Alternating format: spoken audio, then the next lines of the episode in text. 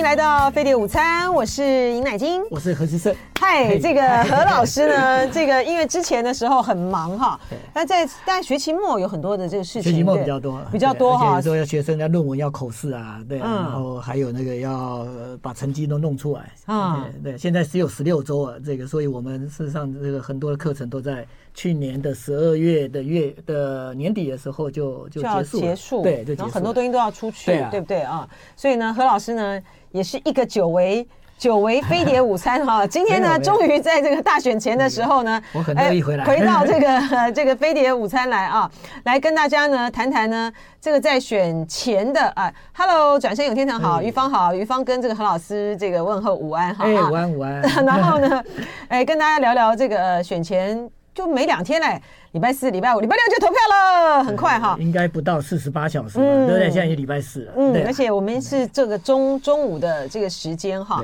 然后选前的有几个很话题跟这个变数啊。首先呢，当然就是马英九总马英九前总统接受了德国之声的访问啊。他的访问呢，非常的长啊，这个翻译成这个呃中文呢，我们印出来呢就有十二页，十二页这么的长啊，这个 A 四的纸，这十二页这么长。那因为呢，他他是一连串一连串的这个提问里面呢，其中呢就问到了这一句，就是说在两岸的关系上啊，在两岸关系上，他就说他他呃，你必须相信他，所以你认为可以信任习近平吗？马英九说：“做就两岸关系而言，你必须相信他。”哈，那这句话呢，被做成了标题，然后呢，呃，就被民进党呢拿来呢大做文章。哇，捡到枪了，对，捡到枪了哈。嗯，老师您怎么看？因为其实就马英九的这个谈话来说的话呢，我昨天在这个双方战情呃 战情室也有讲哈，这完全是这个标题标题来做。标题来做文章的啊，因为呢，他通篇的这个访问里面呢，他也强调我们要有军备，对啊，他也强调我们要有军备，嗯、然后他也强调呢，他也很，他也强调要有军备，然后呢，他也强调就是说，在这个呃讨论这种威则的这个问题的这个时候呢，呃，台海之间的形势是如何？哈、啊，台海之间的形势是如何？就说。大陆就说我们的我们的这个 GDP 的这个预算呢，你在国防的预算，你再增加到多少次多多少的比例哈，你还是没有比他强。而且，但是呢，他也讲到说，他说呢，呃，他问题是这样问：考虑到台湾的军事开支，台湾需要美国抵御中国的攻攻击。如果支撑够久的话，也许日本会来帮忙。这句话就跟您有关了，对不对？马英九就是说，这太乐观了啦，哈。他说，美国这个智库兰德公司做了十八次美中假想战争的军推，十八次都是美国输。而且他后面讲说，日本我们只要撑的比较久，日本就会来帮忙。他他这个基本上这个在中日关系里面，或者在台日关系，或者美日同盟里面，这句话可能都会受到挑战。嗯然后那个他就一一直不停的这样问问问问问问哈，问了下来之后呢，然后呢，他一再的强调说，我我认为我们要做军事准备，而且应该要做最好。他说我没有说我们不要那样哈。但是不能只依赖军事准备，特别当你的敌人是中国大陆哈，所以说呢，他他的很清楚的就是说，他主张用和平来解决争端，而且事实上呢，他也建立了这样子的一个基础，然后都说要怎么样合作啦，然后就牵涉到九二共识的问题啦哈，然后呢，他就强调说，呃，年轻人呢都误解，不但是年轻人，一般人都误解了这个呃九二共识啊，嗯、然后呢。他们又继续问，就说习近平像拜登所说的是独裁者吗？他说这取马英九说这取决于你怎么定义，但这个词在两岸关系中并不重要，因为我们必须创造一个可以和平相处的局面，无需使用武力，这可能比任何其他言论都更重要。所以就来这个问题了，所以你认为你可以信任习近平？他说就两岸关系而言，你必须相信他。然后他接着又问，习近平说：“统一是历史的必然，中方一直在推动统一的进程，这样你觉得还是可以相信他吗？”哎，这个马英九的回答就很妙了，他也不拿这个来当做呃标题，他说：“我不认为他就习近平在推动统一，他们当然希望中国统一，这是肯定的，但他也很清楚，统一不可能一蹴可几。所以他去年初呢，去大陆见官员的时候呢，跟见到大陆官员的时候，他讲得很清楚，两岸关系有两个因素非常重要，一个是和平，另外一个是民主。统一是我们宪法里面说的，原来就是台湾可以接受的，但是必须透过民主程序和平的完成。如果能够做到这一点，台湾才有可能有兴趣接受。所以他后面就他讲得很清楚了，他里面呢讲到就是说，呃，我也拒绝国民党和我非常拒绝，呃，明确拒绝一国两制啊。但我们认为九二共识是一中各表，有这个基础的话，就可以建立一个双方都可以同意以和平和民主的方式达到一致的关系。就中国的民族统一进程而言，这可能是一个很漫长的过程，必须并且必须得到人民的共识，这不是几年甚至甚至十年或二十年能够实现的。所以。他没还有继续问哦，他们说，从您的角度来看，两岸长远是有可能统一的吗？他说不是，马英九说不是，统一要很长的时间，在实现这个目标之前，最重要的是这个进程是和平和民主的啊。嗯，所以你如果说你，我也只是把他这个很长的这样子的访问的过程之中，他被追问到的一些的问题。我把马英九的这个回答来做了一个回答，但但是你这个呃，当你标题做出来说两岸关系人必须相信习近平的时候，你就给马英九戴上了一个红帽子，红帽子是一个巨大无比的一个红帽子。换句话说，就是又把它这样讲成你好像是北京的特首，对不对？对对对对，或者是这个呃，你是北京的传声筒。那那事实上，我觉得如果说我们仔细拜读这个呃马前总统跟德国之声的这样的一个对话的话，实际上我觉得他就是维持现状啊，对不对？然后两岸基本上就是要对话，因为你没有对话就就不可能维持和平，没有和平就不就很难维持现状。我想通篇。马总统或者现在国民党，对不对？这个在整个总统的一个选战里面，我们的主轴大概就这样子啊。嗯嗯。而且这个在国际政治里面，呃，这完全是是符合这国际政治里面的这些理论的。嗯。那所以就说这个他讲到这个习。他他他是不是一个独裁者？当然，呃，这马前总统讲这个，就是说看你怎么样定义他。但是也因为习是一个独裁者，而且他而且他说这个定义在两岸关系中不，不重要。重要对啊，而且就是说也因为习是一个独裁者，所以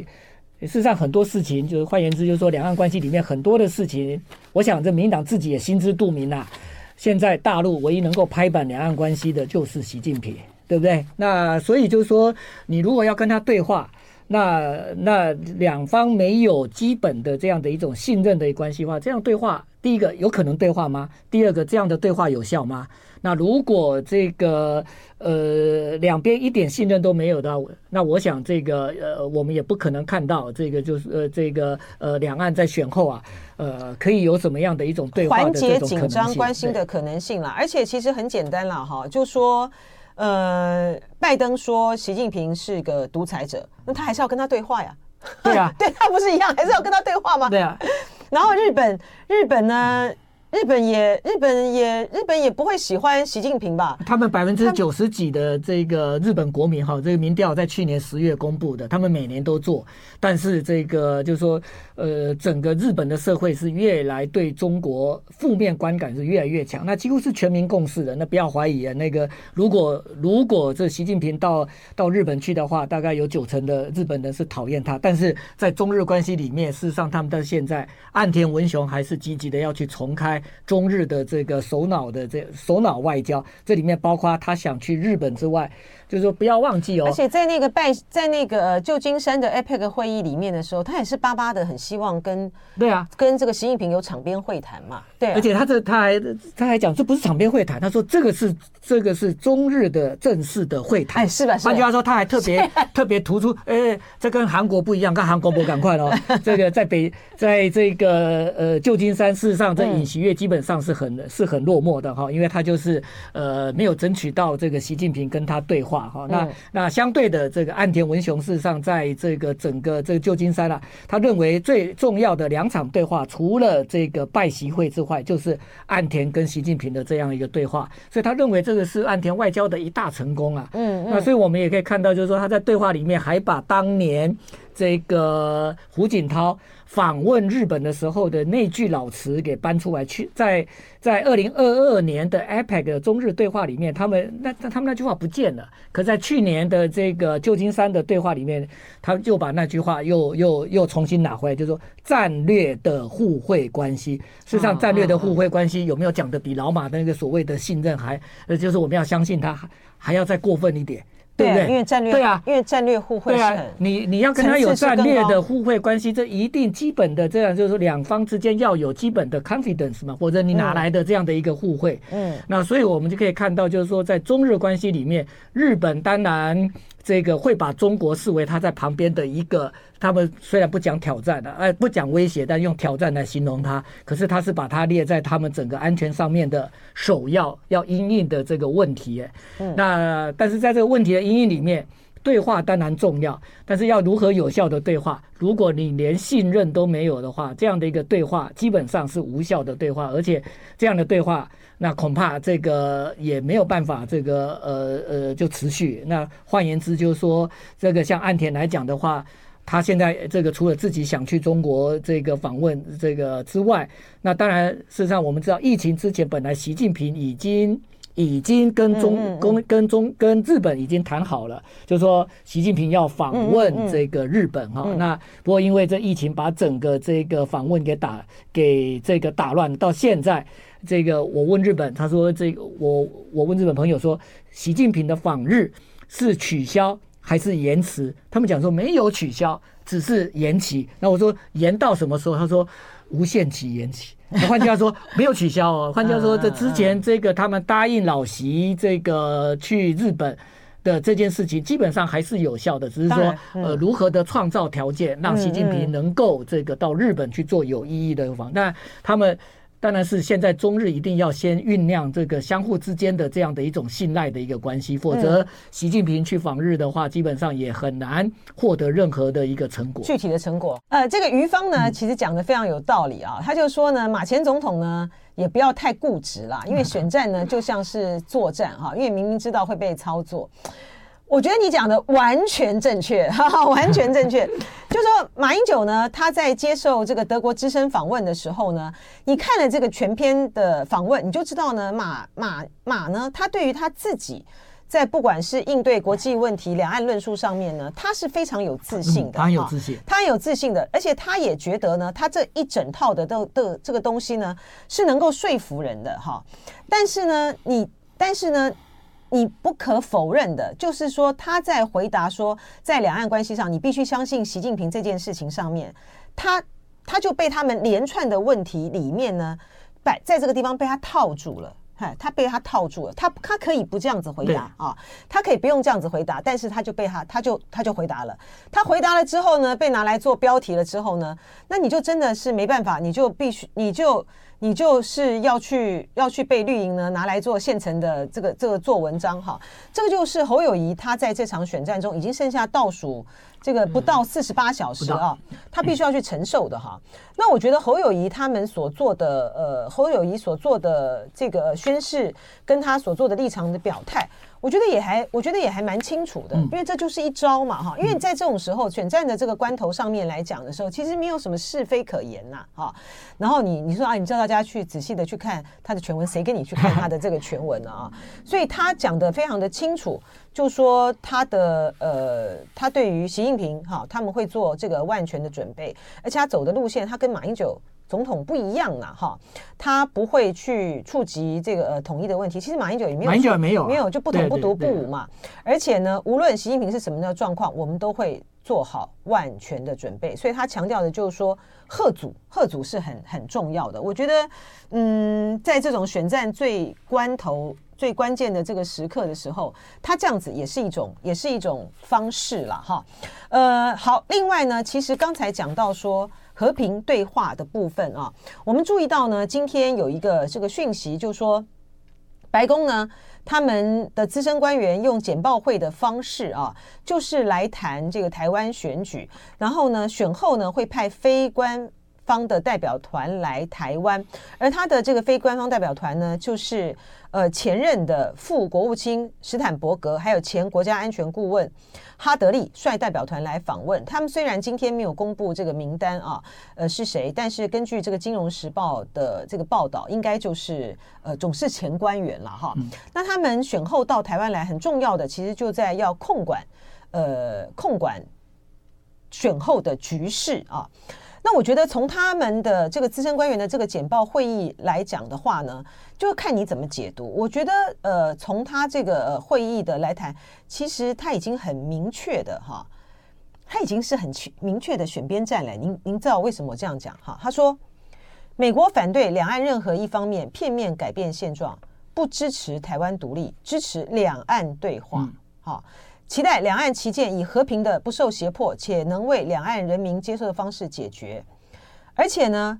美国不对两岸旗舰最终解决方式采取立场，只要是以和平方式。这个不就是在支持侯友谊、赵康吗？他这个基本上是比较，我觉得不就这个跟国民党的说法是一样一致的，对啊，对啊，因为他有一句关键字哦，对不对？那个郑乃金他讲说，而且要为两岸人民所接受的方式。那这个跟赖清德的讲法，这赖这赖清德他认为说，在两岸的问题的一个解决上面要有。他说要有两千三百万台湾人的这样的一个共识，那但是这是两岸关系耶。如果你找出来的这样的一个共识，基本上侯友谊也是侯友谊也是讲两千三百万人来决定啊。我说关键是两个，一个就是说不支持台独，然后支持两岸对话，然后以和平的好不受胁迫且为两岸方案解决。而且最重要的是，他不对两岸旗舰最终方式采取立场，哎，就说他当然反对台独是第一个，哈，第二个。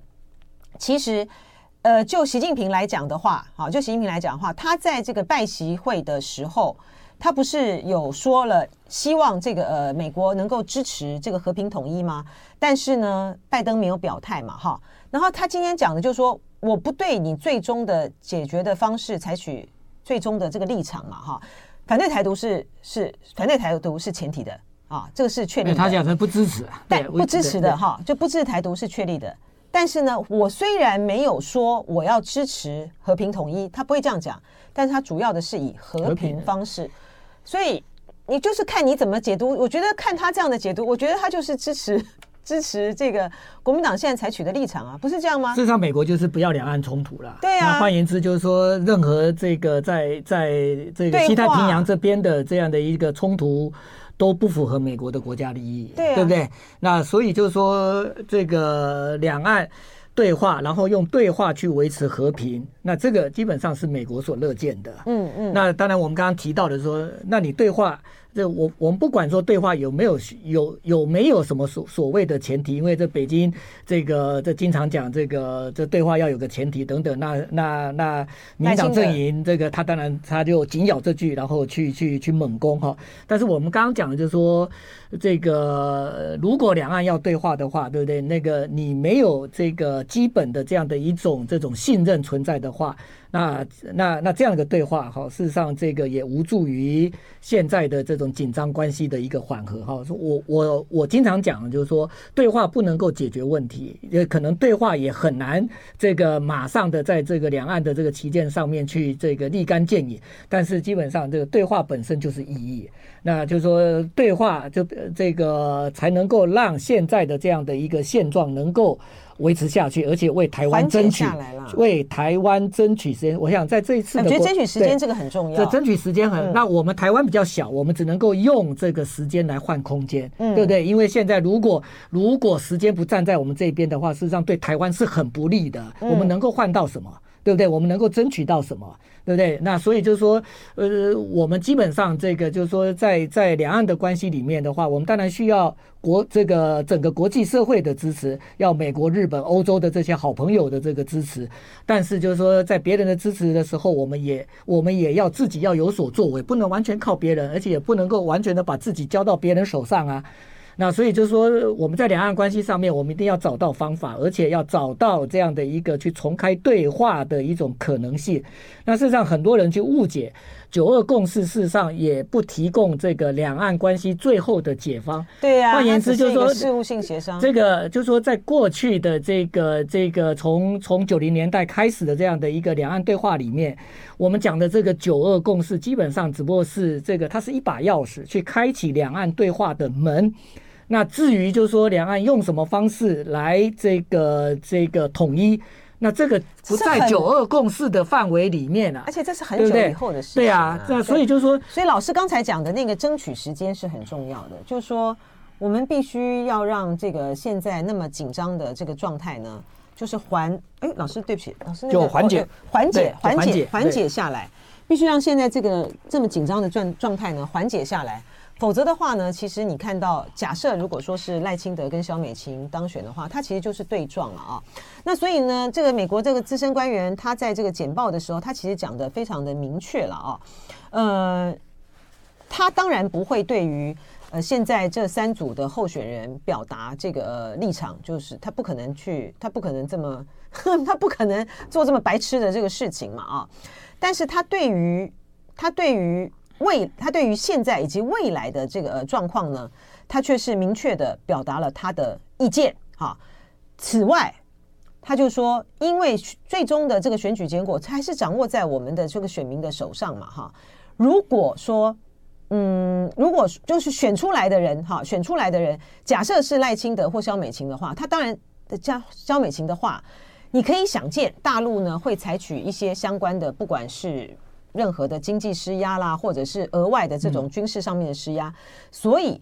他就说，若北京在选举结果出来后，他当然没有说是赖清德或萧美琴当选，而是说，若北京在选举结果出来后选择施加额外的军事压力或胁迫来回应，就是挑衅。那所以这就是他要管控的一个选后的台湾的情况嘛，哈。所以大概是大概是这样子如此了，哈。而且呢，他说这个，这个资深官员就说，嗯、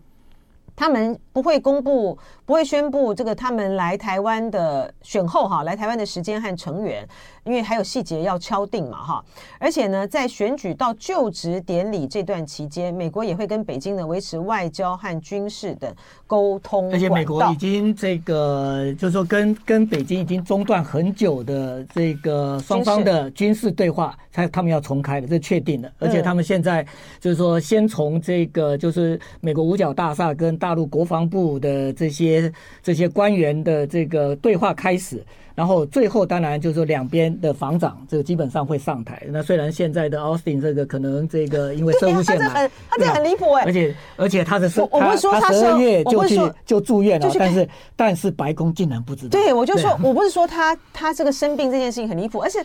怎么会去？怎么会去住院开刀？这件事情就不通知，这是是这是很荒唐哎、而且这我昨天看日本的资料，他说这个在元在新年过后，好像一月四号左右吧。那这个呃，拜登还跟这个奥斯汀这个有有通话哦。他说，但是在通话里面，奥斯汀也没有跟拜登在讲说他现在的身体这个出了什么。真的假的？真的，那是昨天日本的。哦，哦，真的是还有这个讯息、啊。昨天昨天日本的这个资料里面，他写，所以日本也很讶异。嗯。然后，当然这个这个基本上这呃这个在美国政治里面当然是个问题，而且他接受手术的时候是全身麻醉，他是已经失去知觉。嗯。但是那段时间基本上。这个整个白宫并并没有这个知道这五角大厦的这个老板啊，这个他现在是不能够去处理问题的。嗯、对，那这个当然，这个在、欸、在在美国的政治里面，这个这个这个这个基本上是违例的。对啊，嗯、对啊，这个很严重，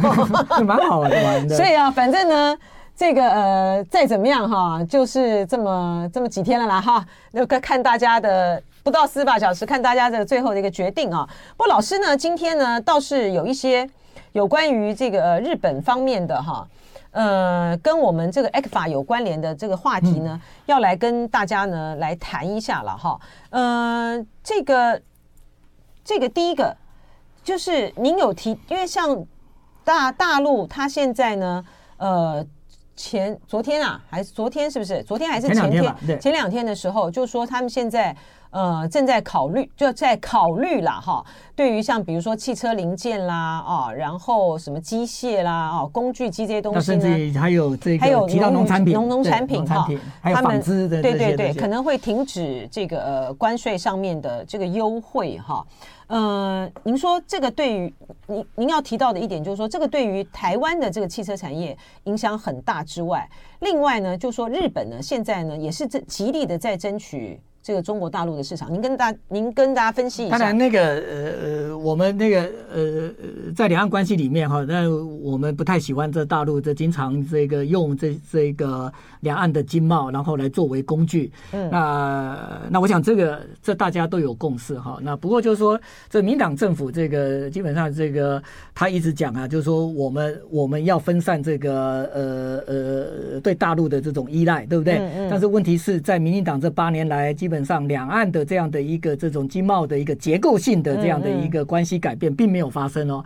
我们可以看这个我们的这种这个经贸数字，现在台湾的这个出超几乎都建立在。这个两岸的这个贸易上，换言之，就是说，如果两岸的贸易这个你要拉掉的话，那基本上台湾根本就没有出超的这样的一种可能性哈。嗯。而且大陆现在在整个这个 ECFA 的早收清，当然早收清有八几项了。嗯。那这个呃，这么呃，他第一波对石化这个来这个开刀，那呃，但是再下来，他可能啊，这个就就。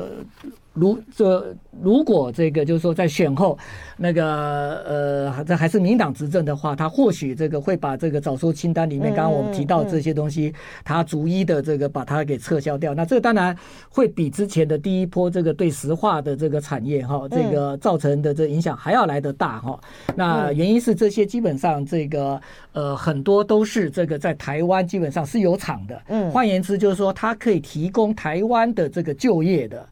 那那那跟高科技不一样，事实上高科技的产值很高，但是它提供台湾的就业不是那么的大。对，我们在身边的朋友。有哪几？我们我们可以随便问一下，这个在高科技诶产业里面工作的人基本上是不多的，大部分是在船产。对。那但是就是说，在早说清单里面，呃，中共如果第二在第二波，甚至未来有第三波的这样的一个这个呃政策出来之后，是针对我们的这些船产，比方讲那个台湾的汽车零组件，对不对？还有这个比方讲像工具机等等这些东西，如果这些把早早说清单给拿掉的话，那这当然对于我们两这个两岸的贸易会会产生这个很大的一个影响哦。嗯、那换言之，就是说，那一定会直接的去打击到我们这个台湾的一个出口。我们再去看一个数字，就是说，现在虽然呃，我们看股价，对不对？这个我们的指数很漂亮，日本的指数也很漂亮。日本他们前两天还在庆祝，他们终于回到三十几年前泡沫经济破灭之后的这个这个日经股价指数哈，但这不并不意味着日本的经济回来了，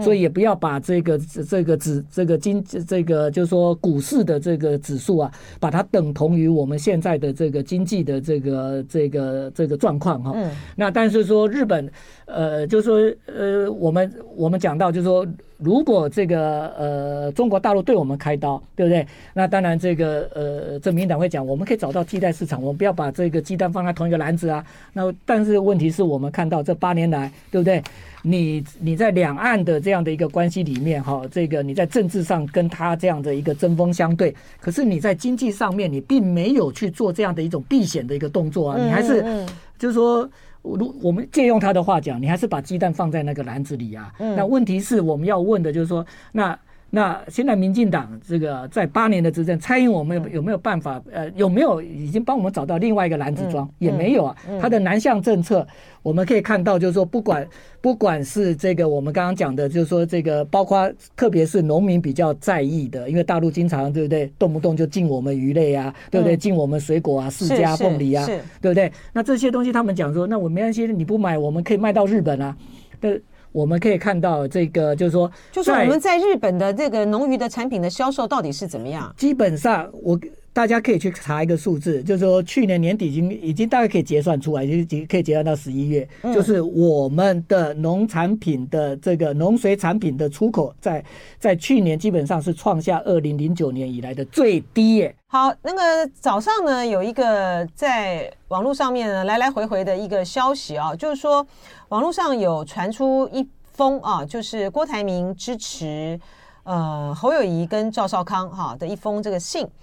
那呃。他的进展呢就是这样，就是说这个郭台铭呢，他的脸书上面呢并没有呈现这一篇嘛啊，然后黄世修呢又说是要交给这个律师来处理啊，但是呢，郭台铭董事长的好朋友啊，就是薛明志，他已经在嘉义的时候，他在嘉义的时候他已经公开讲了哈，他就说这封信呢是他写的啊，他这封信呢是他写的，然后呢，现在据他的了解啊。呃，郭董的人呢，现在是在这个泰国了哈。那嗯，民进党就用一些的这个法律的手段再去，就是威胁这个郭董了哈，就让他不能够，就让他不能够这个出面了哈。我了解的这个状况呢，大概是这样子啊，那就是呃，提供给大家来这个参考啊。嗯，因为薛明志呢，大家很大家很知道，呃，他其实始终呢都是都是支持，就是。呃，在蓝营这个初选的这个过程之中的时候，他就是支持说要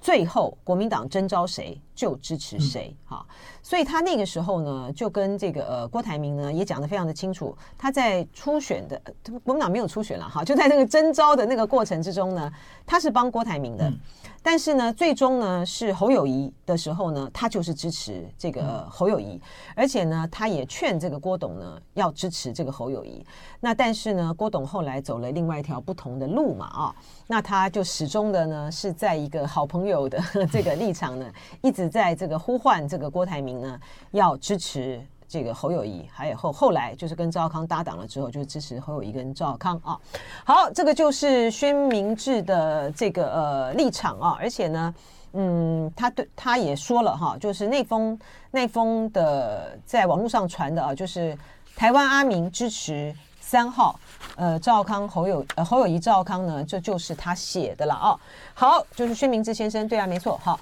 OK，好，那老师来跟我们谈一下，就是说，因为我们一直不停的农业部就一直在讲说，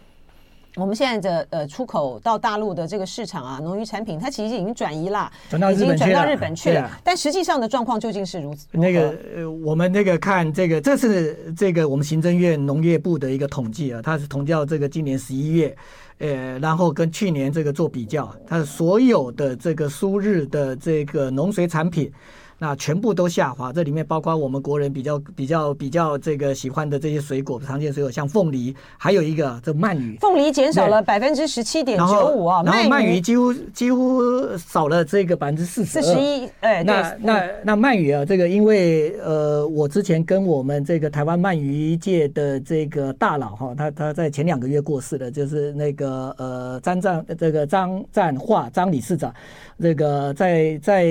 在前些年。这个我经常跟李跟理事长互动哈，那个他也很支持我们呃辅仁大学的日本研究中心啊。那他就他他常常跟我聊台湾的鳗鱼产业。那事实上这个我我把这个李这这理事长这生前跟我讲的，然后再去印证现在的一个资料，都完全符合。他说以前这个我们台湾是出口日本鳗鱼的这个最大的一个市场，我们最好的时候就是说几乎占了这个日本市场将近六成，差不多百分之五十几。可是他说现在。那个他那时候就用台语跟我讲，说啊，这嘛台湾起毛不好啊啦，这嘛台这嘛这嘛迄个迄个市场吼，拢拢拢遭一点逮料。他现在就是说，中国大陆现在这个就是说，几乎跟我们是是是是等于是逆转了，就是说，我们现在整个占日本的这个鳗鱼市场大概五趴左右。嗯，虽然我们台湾的鳗鱼品质真的好，那而且不出不输给日本的这个九州他们自己养的这种日本的这鳗鱼。嗯，那不过就是说，我们整个这个农水产品的一个出口，并没有像民进党这个里面的，而而且民党他最喜欢讲就猪肉，对不对？猪肉这个对我们农民很棒，很辛苦。然后把这个这个我们的猪肉啊，这个在过去口蹄疫之后，我们成功的拔针了，我们可以卖到日本去。问题是那个量很少很少啊，嗯，那个就是说这个我们我们如果从整个这种农产品的一个对日的一个出口哈，那个我我在经常讲啊，这基本上是在这个台日的贸易里面哈，这个最不公平的一块。换言之，就是说我们跟日本的农水产品的这个贸易，我之前也写过这个几篇的这个评论的这个文章，我们是处于。长期的这个被日本粗糙的这种状态，所以以前日本这个一直施压，我们要开放日本的这个这个这个，我们给他进这个五个县的。这个农水产品的一个进口，因为福的福岛的问题，那时候日本拼命的施压。我跟日本的朋友讲，我说你们很没有意思哎，对不对？其实我们台湾人已经已经已经拼命的在吃你们的这个日本的农产品。你去看统计数字嘛，那我们进你五个，基本上也不也没有逆转这个，就是说你的你的农水产品的出口台湾啊，嗯，可是就是说这民进党把这个整个这个就是之前福福岛之后我们进的五个县那个东西拿掉了，对不对？但是日本有没有投桃报李啊？有没有有没有大方的接受我们的农产品？当然没有啊。事实上，日本我也那个日本的这跟台湾的贸易里面最主要，但除了汇率之外是利是这个关税了。那问题是我们跟日本之间，人家日本跟东南亚人家有 RCEP。嗯，对不对？那这个，然后他自己是 CPTPP 啊，对，那他自己是 CPTPP，对不对？他两个这个，就是说这个在东亚这个这个最大的这种 macro 这种多边的这种 FTA，它都在里面，对，对不对？那人家日本，它跟东协之间的这样的一个这农产品贸易，显然是比你台湾有优势嘛。但是话说回来，我们。蔡总统在这个八年的任期里面，对不对？他跟大陆的关系搞得不好，那但是有没有打开我们通往这个世界的路啊？CPTPP 有没有一点眉目啊？这 RCEP 对不对？嗯、那个这个我们有我们有没有可能加入？这完全根本就就就就这进度是零。那那但是这里面这个我们再回到刚刚讲的，就是说在两岸的这个经贸里面，如果未来这 ECFA 在哪里？这 ECFA 基本上是我们在在经贸里面。大陆当然是我们很重要的一个市场。那如果我们过去长期以来，我们可以透过 ECFA，我们才享有这个关税的这样的一个这个这个减让，对不对？那如果连这个 ECFA 的这条路都断了的时候，那我们台湾的这个呃贸易啊，这个真的。我们要问问这个，如果未来是赖清德主政的话，对不对？我认为赖清德他开莫雷修啊，就是说你怎么样，就是说在很短期的时间之内，真的为台湾找到这种可以替代中国大陆的一个篮子。呃，我这个，而且很多国家事实上也没有把中国大陆的内需市场都放都放弃掉。现在很多人就讲说，很多的这个外商都离开中国大陆。没呃，这个事实上，他们的在中国大陆的布局很多是着眼于中国大陆自己的内需。嗯，那这个部分，当然他们这个会寻求，这就是说中国加一。嗯嗯，对不对？从他们的制造的这个成本，或是管理营运的成本，但是他们不是把中国市场放弃掉，他不是切掉。对啊，没有人，没有人是把这个中国大陆市场丢掉，然后我们找一个来替代中国大陆市场的。嗯，对不对？那这个事实上，日本现在也很紧张一件事情，就是日本的这种未来的电动车产业，因为中国大陆的电动车产业这异军突起，嗯嗯，那这个它几乎是弯道超车，嗯，那去年这个的中国大陆成为取代日本世界最大的汽车出口的这个国家，对，这大概大概我们以前做梦都想象不到，我们台湾。这满街都是日本车，对不对？可是现在这个就是说，呃，连日本的这个这个商社，他们在在在东协的外交里面，之前岸田文雄，对不对？这个要这个纪念这个日本东协友好这个半世纪，然后把这个东协国家领袖全部拉到日本，实际上他就很紧张，因为他认为整个日本在东协的市场地位正在急速的下降。嗯，为什么？因为中国大陆异军突起，所以事实上我们可以看到，以前日本对 RCEP 也是。嗤之以鼻啊，他也是有一搭没一搭的，好像在谈判，但是也没有很积极。可是最后这个形势比人强，他这个在美国退出 CPTP 之后，他很快的，对不对？在 RCEP 上面对不对？他很认真的这个去去去去去跟中国大陆跟东协国共同去促成这个，实际上人家都是为了自己的国家利益，然后把这个就是说中国大陆当然是一个这个就是说。日本在整个安全上面的一个挑战或是麻烦，他们从来不否认这一点，但是也不因为双方有这样的一个地缘政治上面的这样的一种这个问题，然后就阻断他们之间的这种正常的贸易的往来，甚至于就是说他们还这个需要想方设法，因为有问题才需要对话。这岸田经常挂在嘴边的口头禅，我们的两岸的问题事实上比中日的问题还多吧？怎么可以不对话？嗯。这个日本就是大陆呢，它在这个呃全球的这个汽车这个出口上面哈，超越这个日本哈，变成是最大的这个出口国，这个对于日本来讲的威胁是非常大的哈。对啊，嗯，因为呢，呃，你看哈，